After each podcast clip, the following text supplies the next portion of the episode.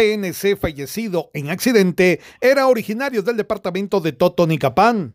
Agente policial del núcleo de reserva, César Amarildo Hernández González, de 32 años de edad, era originario de aldea Chivarreto del departamento de Totonicapán. Falleció en accidente de tránsito ocurrido en carretera Zacapulas, kilómetro 205, cuando en la autopatrulla que viajaba por problemas mecánicos volcó, falleciendo en el lugar. Cruz Roja Guatemalteca al llegar constató que ya no presentaba signos vitales. Desde Emisoras Unidas Quiché, reportó Carlos Recinos, Primeras Noticias, Primera en Deportes.